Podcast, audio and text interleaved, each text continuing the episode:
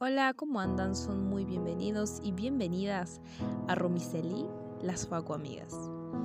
El día de hoy vamos a viajar un poquito en el tiempo, exactamente hace ya dos años más o menos, en época de pandemia. Ese, ese año fue de verdad muy lamentable y hasta uno de los peores de la década para la humanidad. El día de hoy vamos a viajar un poquito en el tiempo, exactamente hace ya dos años más o menos, en época de pandemia. Ese año fue de verdad muy lamentable y hasta uno de los peores de la década para la humanidad. Sin embargo, hay algo para rescatar de ese momento y ese algo es como la tecnología y los nuevos medios de comunicación nos mantienen y nos siguen sumergiendo en su vasto mar. El más destacado podríamos decir que fue WhatsApp, pues todas y todas en ese mismo momento la teníamos como la aplicación favorita y predilecta entre las demás aplicaciones que teníamos en nuestros celulares.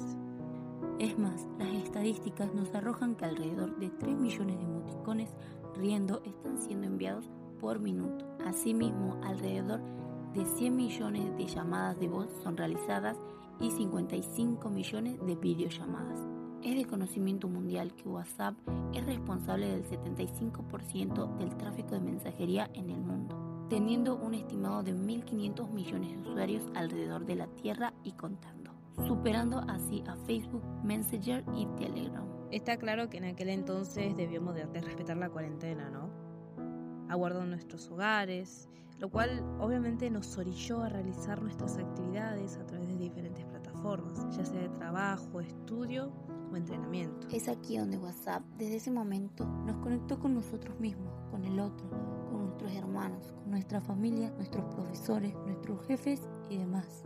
Además, en tanto al grado de popularidad que le dimos, sucede que, como explica Van Dyck, convertimos el nombre mismo de WhatsApp en un verbo, es decir, el de WhatsAppear. Hacemos alusión al hablar justamente por mensajes, al chatear, WhatsAppeamos todo el tiempo.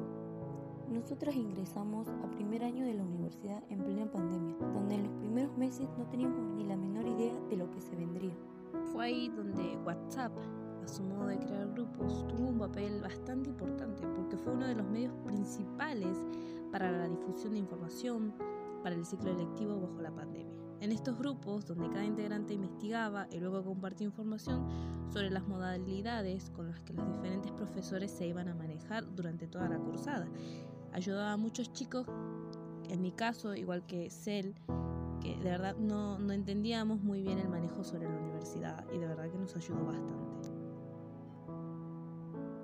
Al ser estudiantes de comunicación, las tareas y trabajos demandaban la conformación de grupos para el desarrollo de las actividades. Por lo tanto, a través del mismo WhatsApp se nos facilitó demasiado la conformación de los equipos para las tareas ya sea para fijar un horario, para realizar una videollamada, para distribuir las partes de algún trabajo y más que nada para poder conocer, aunque sea un poco más, aquellos compañeros ¿no? que algún día podríamos ver o no a la cara o, o en caso contrario también de ya saber con quién trabajar en el futuro, ¿no? Algo que también resulta bastante curioso es el hecho de sacar conclusiones de aquella persona que está a través del teléfono, con la cual obviamente no estamos whatsappeando, ya sea por la selección de fotos de su perfil, de la persona misma, puede ser una foto de, esa persona, o de su mascota, de algún objeto, algún cantante famoso,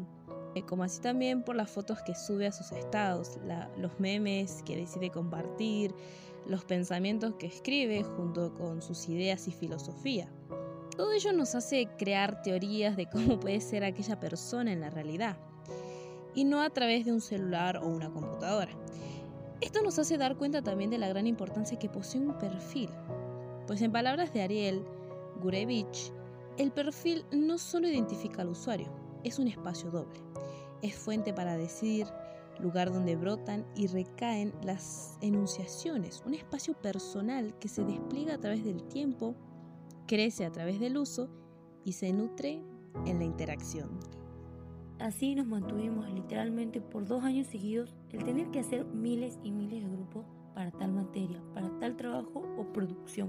Podríamos decir que básicamente el desarrollo de, nuestras tareas académicas dependía de WhatsApp. Aunque ahora, en la actualidad, ya a punto de finalizar este año lectivo, la aplicación no, ya no está teniendo el mismo uso, ya que simplemente eh, nos reunimos ya sea en la universidad o en cualquier otro lado, presencialmente, y de ahí tratamos de debatir y realizar las actividades que tenemos pendientes. ¿Sabes qué? A pesar de que la virtualidad ya terminó, existen y siguen existiendo un mayor interés en esta app, ya que nos conecta con muchos familiares o amigos que no viven cerca nuestro ya que solo se necesita el acceso a internet y podemos hablar con el tío o el primo que vive al sur del país. Seriamente llamarlos o escribirles, ¿no? Porque en los estados que muchas veces subimos compartimos bastante y de ahí este, interactuamos, como dicen también, ¿no? Una foto cuenta la historia y mis amigos o familiares ya saben medianamente qué es lo que estoy haciendo o en dónde estoy. Como te decía hace rato, virtualidad terminó, pero WhatsApp sigue siendo nuestra herramienta de tarea y para compartir la información, como la landing page. Es decir, para organizarnos con los chicos de Jufares, hablamos con ellos por medio de la aplicación. Sí, tenés razón. Hasta para pasarnos su carpeta de Drive con todos los videos, también lo hicieron por WhatsApp.